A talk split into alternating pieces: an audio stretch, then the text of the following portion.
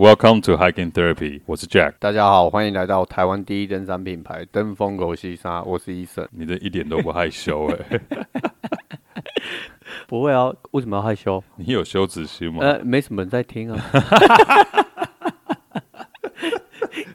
就 我我可以自己先自爽一下，自，自嗨一下。，OK，好。我们我们本来以这个为目标，我们本来就希望可以成为第一登山品牌了嘛。哦，好，就是我们其实最近我发现最近那录的人越来越多哎。对，最近多了蛮多有关于登山的 podcast，我觉得这是好现象啊。对啊，代表大家重视这方面了。对对，而且要越越多人一起推广有关于山林的一些登山的观念，我觉得这是非常好的。对，越多人听的话，越就越少那种十五岁会靠五包泡面独攀的新闻出现。哦，你说上前前几天的那个。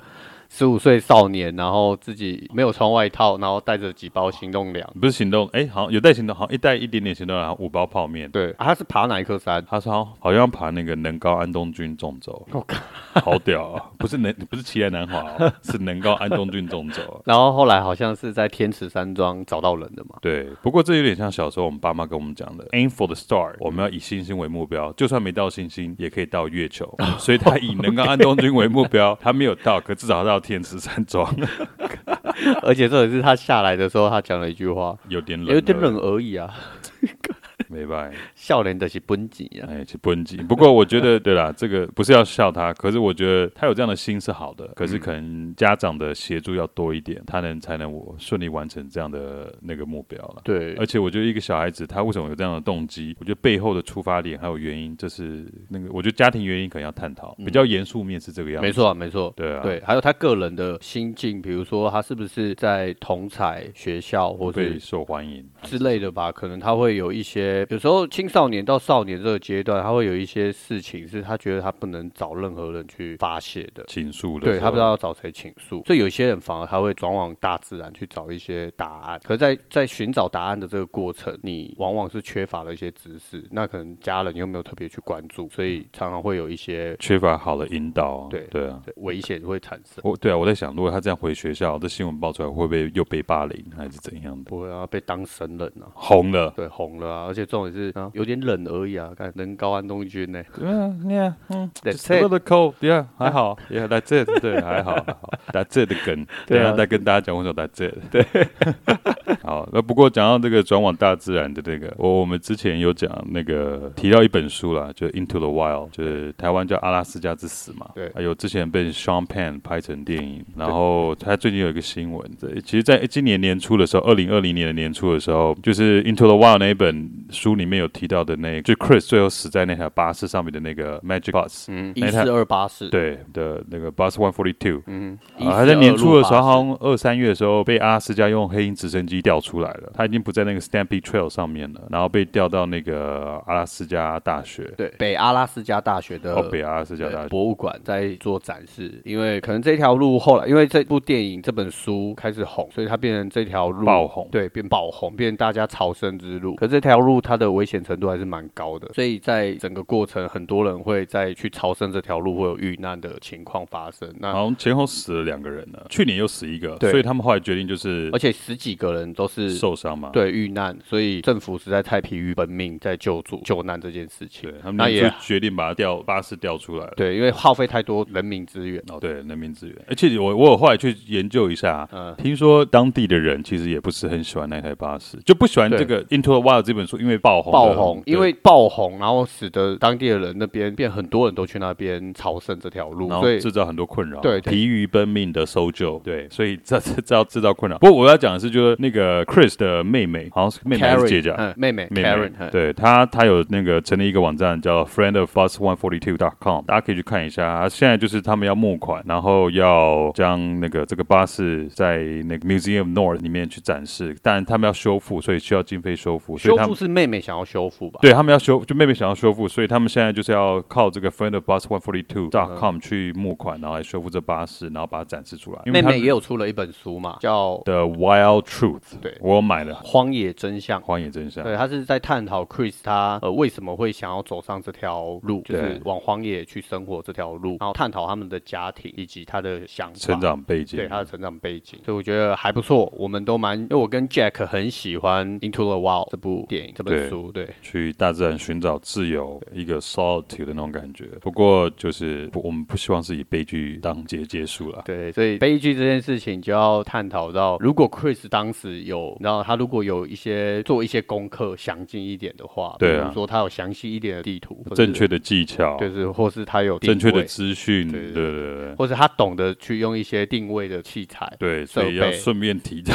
对，所以 我最近又买了新的东西，对，你的那个 Garmin 的，对，Garmin InReach，你跟大家介绍 InReach Mini，这个其实应该我知道台湾某些登山队有在用了哦，像那个网络上好像有一个叫蓝鲸的一个女生的一个登山队，她是向导，她有在用。那 Garmin InReach 的话，基本上是很被推崇。如果你是想要爬山或尤其是独攀，是一个很好的一个工具。它是它不是卫星电话，不过它有卫星定位的功能。只要付月费的话，基本上你的留守人可以追踪你在山路山径上的一个一个那个什么轨迹，对，呃，然后可以每十分钟发一次那个讯号出去。对，它可以 communication 嘛？哎，它可以用文字 communication。嗯嗯嗯，对。然后所以它不能通话，但是它是可以，它不能打电话，它可以用文字，它可以用经过手机或者是用 InReach 去传简讯。嗯，那或者是经由手机在有手机在经由 InReach 的话，可以传 email。嗯哼。那如果在台湾使用的话，你要打中文的话，好像只有 email 可以通而已。对，只有 email。没有，基本上 NCC 还没有准允许这个产品进来。功能是免费的嘛？没有，它它要付费，它都要付费。基本上你要用 GPS 功能不不用付费，可是你要启动它能用的功能的话，是是要付费。就是进行通讯是要收费的嘛？对对，因为它是用什么 Iridium 的那个系统，那是美国国防部在用的全球卫星系统。泰一卫星，一泰就一卫星，Iridium，哎，Iridium 一卫星系统。但是因为是全球性，所以也能在台湾的山区使用。对，哦对，而且你知道它还可以一个好处，哎，它可以跟我们的两个人的手表搭配，你知道吗？对，因为我们的我们两个手表也都是 Garmin，我的是 Five，呃，我是我是我本来是 Fenix Three，我是 Five S，对，Five S Plus。OK，Fine，Whatever，Man。然后因为 Eason 是看我先带 Garmin Fenix Three，对，后来我最近去年换的 Phoenix Six，对，他就是一定要先高我一级，他才甘愿。没有，刚好我老婆爱我，所以送我。我老婆也爱我，所以也送我。我们两个都吃软饭的。看你很敢讲。哎，你知道我讲到这个，等下我猜一下。好，你说。我今年二月去跟人家爬山的时候，然后我就戴手表，然后人家问说：“哇，这个好不好用？有好用？它多少钱？”然后哦，不知道，这老婆送我。哇，这老婆很好。后来晚上睡觉的时候，我又拿出我那个 Hilleberg 的那个帐篷。他说：“哇，这帐篷什么帐篷之王？还 有什么？”我说：“我这这多少钱？”哎呀，我也不确定。我老婆送。然后我讲：“我说，干，大家会觉得我是吃软饭的。”大家应该会觉得你是那个，然后对，然后我的那个滤水器，那个滤水也是我老婆送我的。我突然就说干，我好走那都我老婆登山中心都我老婆送的，我就觉得我好像吃软饭的感觉。这边要跟大家讲一下，我们 Jack 呢，他是很疼老婆的一个好先生，所以基本上他，我老婆很支持我爬山的。对对对，他是，所以只要是他喜欢爬山的东西，他老婆会拿来当他所有节庆的生日的对 的礼物，任何节庆礼物。我现在他说公 complete 很难买，因为我都买差不多买完，因为他都买完了。他啊，他本身也是一个台币战士，他非常喜欢买装备。刚我好好，我我不能我不能否认你，对你不能否认嘛，对不对？不否认我，我不能否认你。你看你包包买了多少个？我前天才跟我老婆讲说，我最近看一个包包好棒啊。好，这是重点。好，好对对，不是我们要讲 InReach，对对对，讲 Wild。反正我当初会买 Garmin InReach Mini 的话，它是因为它也可以跟我们手表整合在一起。不过因为还没有时间用，也还没时间上山，所以改天用完以后再跟大家分享。但它重量好像只有一百克，对不对？一两百克很轻啊。对，我就看是一百克嘛。而且它好像重点是它每十分钟定位的话，可以撑九十个小时。对，而且它有一个很好的那个功能，就是有一个 SOS 的按钮。哦，对。所以你如果只剩最后一口气，你就压下 SOS 按钮。对，他就有一个医生就会来救我。对，没有，我会带着人去救你。他就有一个所谓全球二十四小时无休紧急救难中心，就会启动这个救难程序。对啊，对，就会也会通那个联络你的留守人。对，就会联络罹难者的家属或是当地的救护单位。哎，不过讲到这个，你知道我我不知道你手表有没有这个功能，我其实手表这个功能呢。哪个功能？我有 SOS 功能的。哦，因为低你一级，不好对，哦，I'm sorry，my bad。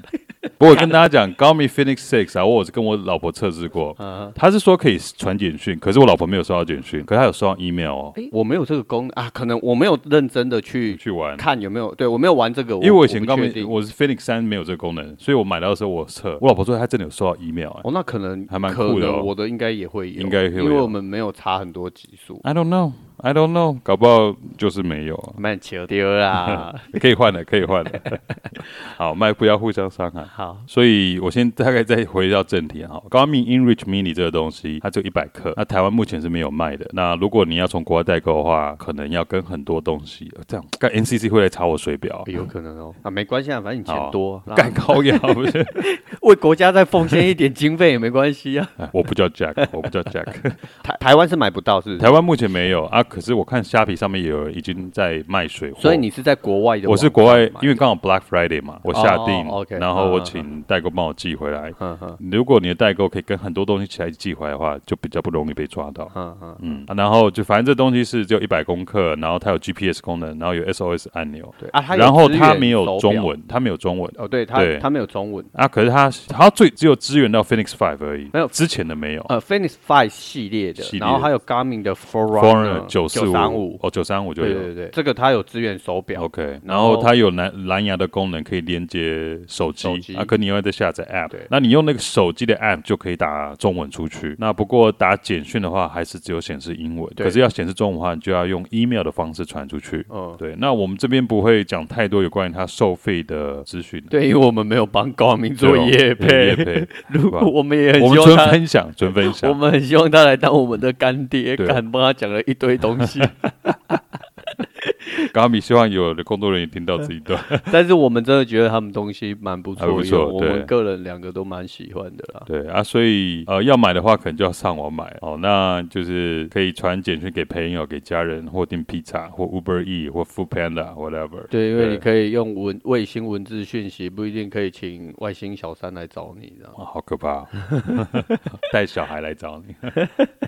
好，Anyway，反正就是呃，这个东西很适合独攀者或者说向导用，因为如果意外的时候刚好山中又没有收讯的话，这是一个很好对外呼救的一个方式。对啊，像 Into the Wild 那个 Chris，如果他有这个机子的话，他可能现在就可以真的把他的那个 happiness share 给他身边的人。可是这样的话，Sean Penn 就不会靠这部电影赚钱嘛？好像得奖吧？哦，他是得奖是，是？我不知道，我不确定。不过那 John Krakauer 也不会因为那一本 Into the Wild 这本书大卖。对，所以就断他断了很多人，InReach 会断了很多人财路嘛。看，这算地狱梗吗？对，这是地狱梗，这算地狱梗，不要乱开。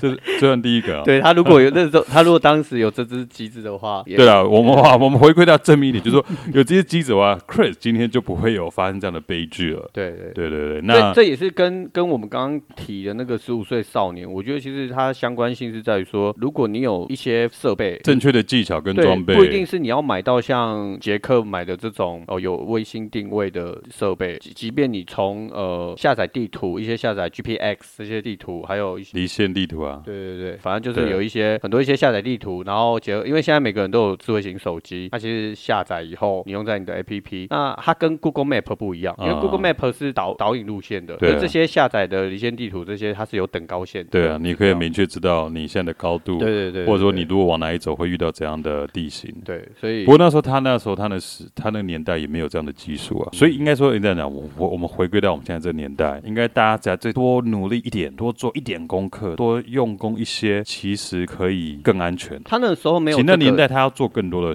技巧上的功课，对，可能看地图，对对对等等。可是其实他没有那样子，当时的环境、时空背景是没有这样子的技术。可是其实有，还是有相关的一些登山的对啦，专业。只是现在现代人更方便，可是反而好像让现代人变更懒得去学这些有的没有的。对啊，对啊。而且他那个时候其实他他的地图是旧地，所以他因为看了那个旧地图的路线，他才会走到。你说那时候他的状况吗？对啊，他的状况，他是看着旧地图，图走到那条小径，那他对地图的详细的那个看地图的资讯也没有到很很正确，对，很正确。不然其实他的他在伊瑟巴斯那边住了蛮久的，三四个月。对，对啊、其实往那条小径再下切差不多三十公里，就有一个地质勘美国地质勘勘验所，其实他就可以在有补给品，对对，maybe 有补给品，maybe 有人，而且那个勘验所有一条好像几英寸的钢索横跨那条河，他其实就可以利用那条钢索过河，那他就可以得到救援。这时候如果 InReach 来的话，干又是 InReach 就可以有打 SOS 讯号出去。干讲好我们在夜配，对、啊，没有，就是他如果有做足一点功课的话，那其实像我们刚刚提这十五岁少年，其实他是很幸运。我相信当天那个能高安东军有找到人，天气状况是不错的，是没有到很差的。不过现在山上应该晚上应该也已经很冷了，应该有两三度，有可能对。对啊、但不管怎么样，就是他运气好，对他真的运气好，他真的是运气好。我不觉得就是什么东西，然后你年轻就可以，他又挑挑对路线。对对，因为因为你看嘛，能够安东军，你走到天池那边，势必是热门路线很多人啊。是，对啊。如果他找个冷门路线，就可能不一定这么幸运。对啊，因为好像天池山庄的人好像是呃留管理员吧，反正就是那边找到他，对，骑摩托车去载他下来。对对对，所以很重要。对，所以反正呃，为什么又从 InReach 想到这边来？哦，因为如果 Chris 有 InReach 就不会这样。对啊，如果 Chris 有做多点功课就不会这样。那他就挡了很多人的财路。好，好，不要再回到这地狱梗了。好，好，接下来再讲讲。讲到我，我觉得我们可以来聊一下那个有关下山技巧啊。下山技巧，对，像上山技巧，好像上下上下山技巧，上下山。我觉得上山比较重于心肺，还有臀大肌，还有小腿。那下山的话，我觉得比较重就是前的前股四头肌啊。哦，对，干，你在发呆什么？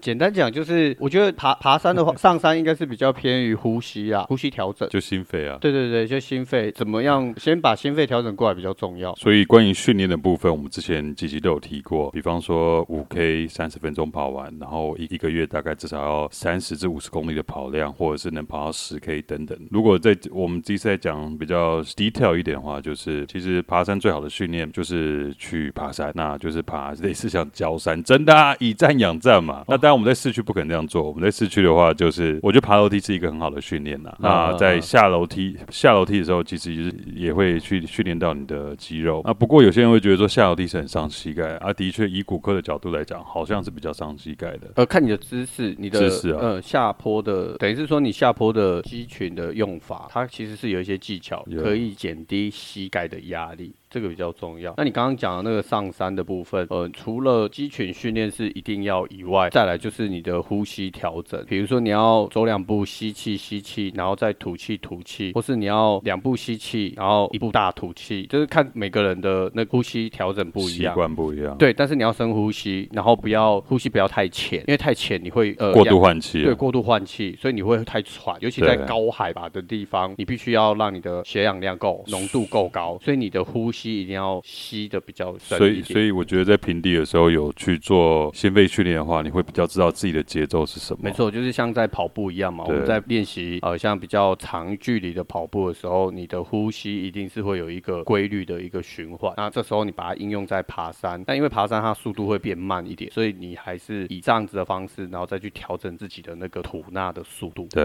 对，然后再来是下坡的部分。下坡的部分，我个人训练的话，我会主要做两个啦，一个是做 lunge。Lunge 的话，我通的我我有看人家越野跑在分享，他们越野跑在做下下坡的时候的训练是做反向的 lunge，嗯，因为他说这样对股四头肌的训练是最多的。对，那另外的话就是我会做一个叫 wall knee，就是我们半蹲，然后靠着墙壁，然后脚脚跟膝盖、大腿跟膝盖是成九十度的。哦，对对，对，然后就靠在墙壁上，然后去训练我们的那个大腿的肌肉。对，然后有时候上班的时候，我也会在办公桌下面就是一直练抬脚。对，我觉得就是把上上班的过程变成修行的一部分，这样子。对。然后你下坡的时候，你是要去减低对膝膝盖的损害。对啊。所以通常我下坡的时候，我会。对，所以你必须要用肌。为什么要训练你的肌群？就是你的肌群的支撑力够好，它就可以保护你的膝盖。然后你每一次下坡，每一脚下去的时候，你要有一点点微弯。对，微弯的。因为你不要打直，你不要把你的脚是打直，打直就是锁死。那这种走法，你的脚会比较酸，它必须要，它就会需要足够的肌肉，对肌耐力，对。但是你走久了以后，第一，它就是在训你的肌耐力就会锻炼起来。第二个最重要就是它可以保护你的关节，不要直接去承受那个力量，你下坡时候的力量。没错。然后像我自己，我在下坡的时候，我会用侧下的方法，就是一直侧左侧左边，侧右边，就是用侧来侧去的方法去下坡。嘎啷车吗？不是嘎啷车，向左侧，向右侧，对，向左走，向右走。侧来车去，对，因为其实，在山上会有很多很大街的，然后不管是上山还是下山，有一些登山老手，他们比较不会去跨大步走，就小碎步，对，小碎步，它可以速度可以快，然后它是小小碎步，这是一种经验啊。有我有跟那个我一些越野跑朋友去爬爬过，他们都是小碎步，然后超快的。对，因为你小碎步的状况，你比较不会。对你的膝盖耗损比较不会那么大，不会那么大。哦、对，然后再来就是爬山也呃上山也是一样，你上山的时候你跨太大步，你在喘的那个哦对，会很容易喘，会很容易喘。所以上山也是小碎步。对，所以其实有比较有经验的一些老登山老鸟，他们其实都是用小碎步的方式，但是它速度可以快。然后你用小碎步，而且你也比较好调整，的确，你的重心跟你的角度。的。那我我刚刚分享像我自己下坡，我是用侧边侧来侧去的，不是侧杆脚来侧。你已经被我 mind fuck 了。对。等一下，这样测测法的话。它其实就是有一种呃重心转移，对。那你重心转移的话，你不要直下，这样对你的膝盖承受度就比较不好。OK。然后呃膝盖就是不要超过你的脚尖，不要超过太多了，不是不能超过。所以有点像就是重训那个深蹲的概念，啊，对，它跟 squat 的概念其实是很像的，因为你直下的时候，你的膝盖会超过你的脚尖非常多。对。那这个时候的受力就不只是你的肌肉，它会是直接在你的膝盖上面。那其实是应该要让你的肌肉受力才对。那而且这样子也是在顺。便锻炼，OK，对，所以简单讲就是上山重心在前，下坡你的重心要在后。有些人他下坡的时候他会往前倾，可是其实像我是微弯，然后我是把重心往后，就是有一点像半蹲的这种状态在下山。对，这样你比较不容易因为一个不小心你重心就会往前滑倒。那有时候一下去是很非常严重的一个状况。那另外再补充一个，就是大家可以多利用登山杖的辅助。对，那下山的时候记记得把你的登山杖伸长一点，因为通常登山杖正确使用正确使用方法是你手肘撑着登山杖撑九十度嘛，嗯，那可你下山的时候可以再把登山杖拉长一点，这样的话你的下山的辅助可以靠手辅助，你相对你的肌肉、脚的肌肉跟膝盖关节等等的压力就会比较小。那当然我们刚讲都是一些经验啊，所以还是要自己多去交山去走一走，然后去体验，然后知道自己的节奏、肌肉使用。对，刚开始用。登山杖的人，他可能会比较不习惯。像我刚开始用也哦，你超卡的，对，也会超卡，然后会会不知道怎么走。但是这个需要稍微去练习一下。那当你练顺手了以后，其实登山杖就很像你的另外两条腿，对，而且它可以承载你身体的重量，所以对你的脚的膝盖也很有帮助。不管你年轻还是你稍微年纪比较偏大，我觉得登山杖它都是非常好的一个辅助工具。没错，它不会是因为你的年龄来决定你需不需要使用，而是因它应该。是要慢慢练习，让它变成你一个很好的辅助工具，行进的一部分。对，因为其实有时候像哦，我们都会说嘛，上山的时候你就要打一档比较短一点啊。对，你就要上山的时候，你要把你的登山杖用短一点。哦，对。然后下山的时候呢，就要打到二档或三档，因为你就要把它拉长一点。一讲，那我想要海贼王。鲁夫是一档，对一档二档，对，跟那个概念其实有点像。然后再来就是，你看所有的动物，它们是四肢的，它上下山是很稳定，因为它可以平衡它所有的重心。对对，那时候我们人是两条腿，所以其实呃，你用登山杖的话，它就有一点这样的概念。那在登山杖，尤其在下坡的时候，我个人的那个经验是非常深切的。对，因为你在下的时候，你可以当你在侧边的时候，你用登山杖又可以让你的重心可以转移，你重心就不会因为一个。你抓不稳，然后就会往下跌。像我第一次走北峰的时候，我就感觉非常明显。合欢山北峰，嗯，对，因为那一次没有拿登山杖，然后它有一个落差比较大，然后我整个往下的时候，结果我踩不到底，差点破盖。没有，我是整个摔下去。没有摔下去。对，我就直接摔。而起来的时候，手也破皮，然后脚也整个都破皮。所以我那一次我就开始慢慢想说，哎，应该要拿登山杖来练习。所以你后来你不是先拿一支给我用？对啊。对，然后后来呃，慢慢的我发现，哎，原来两支很好用。我你这样讲，我突然想到，我们第一次爬，这看我拿两只登山杖，我记得你还笑我说像阿贝一样。对对对对对，真的。然后我就说给他鼓励就摘，真的干。那时候 这这就是一种无知，对，这就是一种无知，因为毕竟杰克比较像阿贝。林老师，没有，就是这真的就是爬山的一种菜鸟无知。我我我承认我自己也走过这个无知的阶段，所以我也有我也有彼此彼此。对，所以现在来分享，我觉得就是要特别分享给呃刚登山的一些菜鸟这些经验谈。对对，那不是说我们讲的一定是对的啦，只是以我们自己遇过的状况，对，以我们自己的状况，那你有可能你天资异禀，你不需要登山杖。对，也许你可以揣摩出不一样的方式，那当然是更好，甚至也可以来我们节目一起分享给大家，我们更开心。当然，对。OK，再有一个我个人经验来看的话，就是山下的训练要做足，因为很多人会抱怨说啊，我的鞋怎样，所以让我在下山的时候会滑，所以一直滑倒。其实以我个人经验来看的话，我每次开，我每次开始一直滑倒的时候，我就知道我的肌力不足了，肌耐力不足。对，肌耐力不足，黑东西砍拖，黑东砍拖。所以其实你肌耐力够足的话，其实你是可以大大减少你滑倒的一个几率了。所以真的山下的准备很重要，让你可以上山的时候可以好好 enjoy 这整个呃 hiking 的过程。简单来说，讲了那么多，就是如果你的体能训练，对你的训练如果够充足的话，其实它真的可以帮你 cover 很多不必要的一些不足。That's it. That's it. That's it. OK. That's it. If you don't do it, you're gone. That's it. 你是 Jack Cruz 吗？这个梗没人懂吧？没关系，我在这昨晚才刚出来的新梗。That's it. You're gone. We are the gold standard. You're back there in Hollywood making movies right now because of us. I don't ever want to see it again. Ever. And if you don't do it, you're fired. And I see you do it again, you're gone. And anyone on this crew does it. That's it. And you too. And you too. And you. Don't you ever do it again. That's it.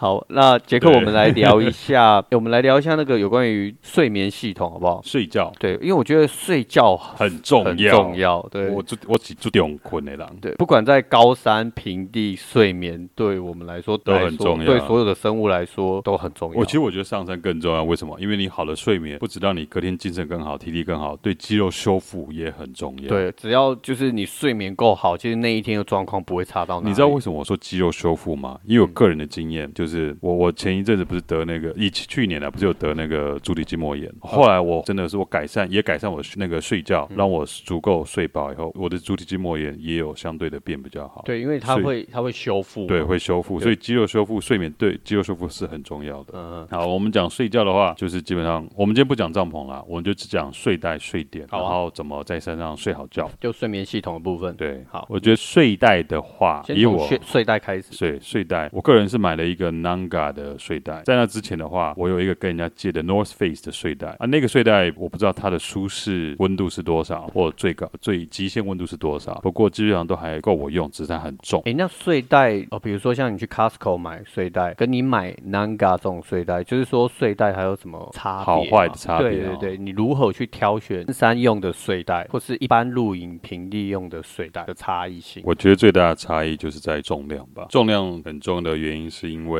干你家的。猫还是在发情，对，因为我们去爬山，重量都是压在我们的背上面，背包里面嘛，所以重量每一克都很要精算，都很重要。对啦，都要锱铢必较，然后再来还有温度等级、填充物材质，然后外形的差异，这个其实都是挑选的一些决策因子。那像睡袋的温度等级，它是有分，例如夏季、三季用或冬季用的睡袋。不过以我个人购买的经验来看的话，我没有看它哪一季啊，我是看它的极限温度跟舒适温度到哪里？像我那一颗 Nanga 的话，极限温度我没有记错的话是负六，啊，舒适温度好像是零到负一吧。我觉得这样已经很够台湾的山区使用。啊，不够的话，我会搭配的。这再讲到我就讲睡垫了。对，因为睡垫的材质，我觉得其实很重要。哦，但是我们先把睡袋部分先把它补充完毕。哦，还没讲完吗？呃，还有填充物啊，睡袋的填充物。填充物羽绒啊。对，羽羽绒的保暖性比较佳，然后重量也轻，可压缩性也高，但相对它的价格就比较昂贵。那羽羽绒的话，就是看它的膨胀系数，然后比如说一盎司重的羽绒可以膨胀到几立方英寸的体积之类。然后再来就是睡袋的形状，那一般最常见的睡袋形状就是有信封袋型跟木乃伊型。那信封袋型的话，就是旁边会有一条 L 型的拉链。不过这种睡袋买的比较少了，那一般都是木乃伊型睡袋比较多，它是上宽下窄的贴身设计，然后可以将你的身体跟头部完全包覆，然后防止热量流失，达到比较效能比较好的保暖效果。我这边在做一个补充，就是现在国外还有流行另外一种叫 quilt，它其实叫羽，翻中文就叫羽绒被。嗯、啊，那一种的话就是它不是木乃伊型，它没有头罩，它只盖到你的肩膀或你的脖子而已。啊，那跟新风带型一样？哎、欸，不一样，不一样，哪里不一样？quilt 的话，它就是它只有盖你的上半身，你下半身的话完全就是跟睡垫贴合。那它的概念是这样子，因为你羽绒被挤压的时候，它就失去它的保暖效果。那你用木乃伊睡袋或者是像是那个信封袋型的睡袋，你的那些羽绒压在你的身体下面，其实也没有保暖作用的。那 quilt 的话，最大的用途就是它可以减轻你的重量。像国外他们的一种羽绒被，这种这种 quilt，它如果要有负六度的极限温度，Q U I L T quilt，对，它的极限温度到负六的话，它的重量可能最轻的有到七百多克而已。哇，那很轻，很轻。那这是轻量，对，它是以轻，但是轻量化玩家的话会用这种方式。不过在台湾还比较不流行，因为有些人会怕，觉得这样会冷啊等等。其实以国外他们在分享，其实一开始他们用也会这样担心，可是真的去试了以后，其实发现没有那么严重。不过它还是有一点不舒服的地方，就是说你可能要穿呃比较多衣服睡觉，那或者是你的头部要靠其他的东西来进行保暖。对对，那这个就见仁见智。不过这应该是会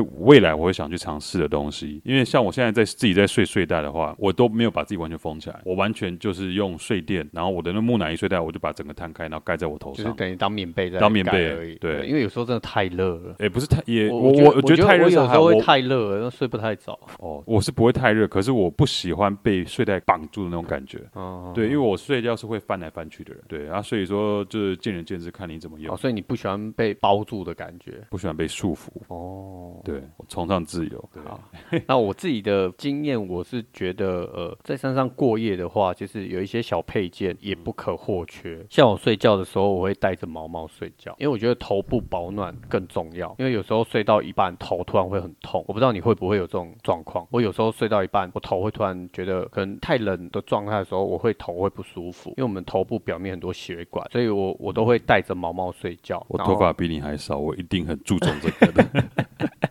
对，然后还还有眼罩嘛，跟耳塞。嗯，对，因为我们有时候睡山屋，即便你是搭帐篷，有些帐篷如果那个营地有三四个帐篷，隔壁帐篷的打呼声你还是听得到。不用到帐篷，我上次去奇来北，奇莱主北。在成功山屋干，我睡外面帐篷，呃、我听到山屋里面打呼的声音，你看得多可怕！所以耳塞一定要啊。另外讲耳塞，我另外补充，有人现在不戴耳塞了，然后戴什么？他戴抗噪耳机。哦，对，我就知道超屌了。哦，这个不错。对，不过、这个、耳塞比较方便啊。对啊，抗噪耳机的话是，对啊，你就没办法侧睡了。对啊，而且重点是你重量又增加、啊。没有啊，你戴那种那个呃 earbud 那种呃 earbud 呃那种 earbud 那一种分开型的，对对对，呃，不是那种耳挂型。对啊，可是你戴，就算你戴 earbud 的话，也是就比较难侧睡。效果好吗？我没有试过，不过 Boss 之前有出一款就是舒眠的睡觉，可后来停了，嗯因为好像有出一些问题。嗯哼，可是他们最近好像又出一款新的。嗯，你下次再再买，不会买，我不会买。我觉得你还是会买，不会。虽然嘴巴说不会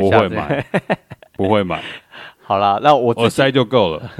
我自己是。呃，我觉得最我还是用最传统，我自己试过两种耳塞，一种就是一般像我们 3M 那一种吗？对，我们打我们以前当兵打靶用的那种耳塞，然后你把它转到非常细，然后放进去耳朵深一点，但是不要戳破你的耳膜，对，然后让它慢慢膨胀，对，那你要塞的够进去，因为它膨胀的时候那个隔音效果会比较好。然后另外还有一种，但是因为像这种海绵耳塞，它容易有时候睡到一半还是会掉，如果你是很会一直翻来翻去睡觉的人，所以我后来还有买另外一种是像粘土那一种的，它不会，你可以塞进去，然后它因为粘土它整个就是把声音隔绝，对，那它拔起来的时候，它也不会说有粘土就残留在你的耳道里面。那我觉得那个也不错用，但是缺点就是我我不知道我用了几，它是盖外面嘛，对不对？对，它也可以塞进去你的耳道，可是你就要塞的很用力，所以而且用了几次以后，它好像会有一点干掉，会变硬啊。对，会变硬这样，所以后面就没有那么好塞。所以我现在还是用一般最传统，就那种海绵耳塞，我觉得那个还是最好用的。但是你在前提就是你在用的时候，你要把它尽量可以搓到越越细越好，然后慢慢放进去耳道，不要一次放太，不要用又对，因为有时候很容易会伤到你的耳膜。所以就是尽量就是慢慢放进去，可以放深一点，然后手先不要放开，你可以一慢慢慢慢的放开，让它真的完全膨胀到把你的耳道都塞住了以后，我觉得这是最好的方式。还有一个。小技巧跟大家分享，就是我通常上山前，我会先在家里前几个晚上先用戴耳塞睡觉，哦、让自己身体习惯，所以这样上山的时候不会觉得说已经要睡，可是又不习惯用耳塞在耳朵里，这是一个小技巧。这也是一个蛮好的方法。然后还有耳呃眼罩，眼罩对，因为最怕就是半夜山屋或者说在隔壁帐篷戴耳头灯，那边闪来闪去，闪来闪去，然后照的你就都醒过来。对，或者是有时候你可能不是要半夜就起灯，然后有有些人像我本身。就比较感光就比较敏感，敏感啊，对，所以可能天刚亮，那我就会开始就就会醒过来。嗯、可是其实还那个时间可能还只是在凌晨差不多四五点的时候，其实你还可以再睡一下。那我其实多睡一个小时，那真的是就差很多了。所以。呃，如果你感光比较敏感的人，就可以戴眼罩、耳塞，然后你的毛帽，你就可以把你的耳塞先塞完，然后再戴着毛帽，头部保暖，这样子整体的睡眠品质可能可以稍微提高一点，就与世隔绝了。对，然后呃，还有末末端的保暖也很重要，像你的手容易怕冷的人，当然你是手一定是在我们的睡袋里面嘛。那有些人脚，像我的脚比较容易冰，我就会穿羊毛袜睡觉，这样这样子整体保暖效果会比较好。那买睡袋的时候，其实也要。大小要刚好，不要买太大或太小。对，对，因为你有空，你有你有多余的空间的话，你那冷就不好不好集中。对，集中。对对对。然后再来就是睡垫。对，睡垫的话，其实睡垫主要我看台湾就分两种嘛，充气睡垫跟那个蛋壳睡垫。对。那我自己是两个都有。我一开始买那个 Thermarest 的那个蛋壳睡垫，那睡垫真的超好用的，用了七八年就是不会坏。嗯。你怎么去摧残它，你都不会心痛。对。因为那时候买一个才一千多块钱，一千出头而已。那个 R 值的话。睡垫那个，我记得那个 Thermarest 蛋壳睡垫 R 值是二点二，所以很适合三 G 用。那买睡垫的话，最注最注重的就是 R 值。我知道像迪卡侬也是有卖蛋壳睡垫，可是我不知道它有没有标 R 值。那或者是很多台湾或淘宝货也是做的像蛋壳睡垫一样，可是那个好像也都不会标 R 值。所以这个你要买来用的话，自己要特别注意，可能要测试过会比较好。杰克，你要你要不要先讲一下什么是 R R 值？就是用来衡量阻隔热度的一个数值。当数值越高的时候，阻隔的热度阻隔的热度的效果越好。嗯嗯，像我们在在台湾的话，三 G，我觉得像 Thermarest 的那个蛋壳，它的 R 值，我那时候看是二点二，二点二就我觉得台湾三 G 很好用。嗯嗯，像我之前不知道 R 值这个概念，嗯，我去哪里啊？肯去买了一个 Sea to Summit 那个黄色的充气睡垫，本来要给我老老婆用，后来有一次我拿去用，我怕那一次好像把把忘了，那一次有有点下雨，那个 R 值后来下山查一点一而已，看我在山上冷死了，真的冷到靠背，所以，所以我觉得一点一感觉好像不大适合。台湾百越的的的使用啊，我后来又买了一个 Thermarest 充气的，老婆送的吗？没有，自己买，自己买，这次不能再当那个那个什么那个那个什么软饭网，对，软饭网，对，那个我直接直接攻顶，我买 Thermarest 那个 Ektherium 最高的 R 值五点五，哦，对。很高，嗯、那通那个算是冬季用，因为如果你冬季的话，大概要 R 值三以上。嗯嗯，哦，那个直接飙到五点五，我想说就一次攻顶。那如果我冷的话，我宁肯热热醒，我也不要冷醒。对，对我宁肯一只脚可以就是挂在睡袋外面睡觉，我也不要冷冷半夜那那皮皮抓。哪一只脚？对，随便，随便，对对对，随便。Anyway。啊，好有画面！我都是第五只脚了。呃，第五只脚，看你最好都弄成也是章鱼哦。好，然后呢？那个是充气的啊，我觉得那个就很好用啊。那当然，其实可是那个就相对就比较重，那个好像四百三十，哎，好像四百三十克。可是 Thermarest 的话，是我目前看到市面上就是相对以重量跟 R 值来看的话，它是最 CP 值最高的。对，像它还有一个 Uber Light，好像是二点多吧，跟 Uber E 有关系吗？不不不，就 Uber Light，还是好像今年还是去年刚出新的，他儿子好像二多而已，可它重量很轻，好像才三百多克，还两百多，我忘了啊，也是充气睡垫。哎，可是你现在都不是用。充气睡垫的。我现在用充气睡垫啊。哎，你不是用那个蛋壳睡垫吗？我我我现在比较少用蛋壳睡垫了。哦哦，我太久没跟你爬山。对，太久没跟我爬山。我们两个距离已经越来越远了。我们要慢慢拉近我们的。我看你难了。靠腰。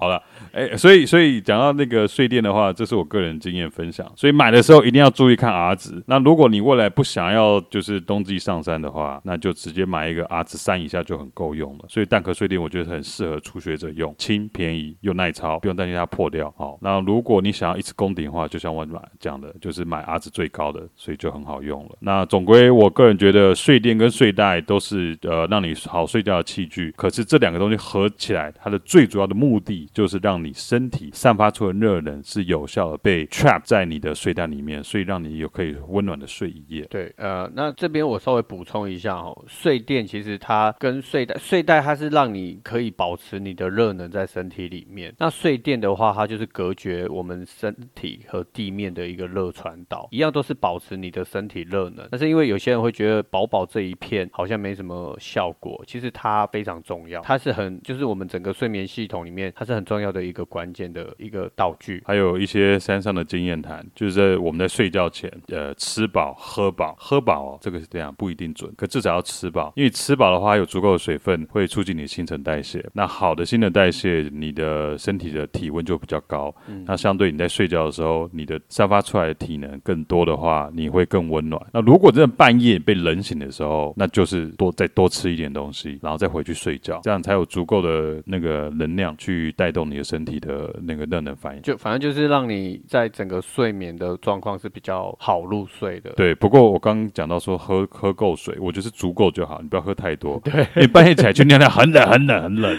对对，很难受。对，那或者是你去睡觉前一定要去尿尿再睡觉，啊不，今天做港口哎。最后一个还有刚刚忘了讲，就是枕头。我个人现在是用一个 Sea to Summit 的充气枕头，当然市面上有很多，其实迪卡侬一个四百块就很好用了。其实我像我自己是，我还没有用到枕头啦，因为我有的时候有一点懒，所以有时候我会把衣服啊，然后外套袋子装一装，对，装一装，然后就直接拿来当枕头。不过杰克，我觉得你那个枕头蛮不错的，就是对你的那个枕头，如果用充气的睡得好的话，我真的觉得这蛮重要，对，有差有差。所以我这是一个好的配件，大家可以去买。好，我们睡眠系统今天就讲到这里。那如果听众觉得我们有哪里需要补充的，或者加强的，或是想要讨论的，欢迎到我们的 Instagram 留言或寄 email 给我们。今天到这边，拜拜，拜。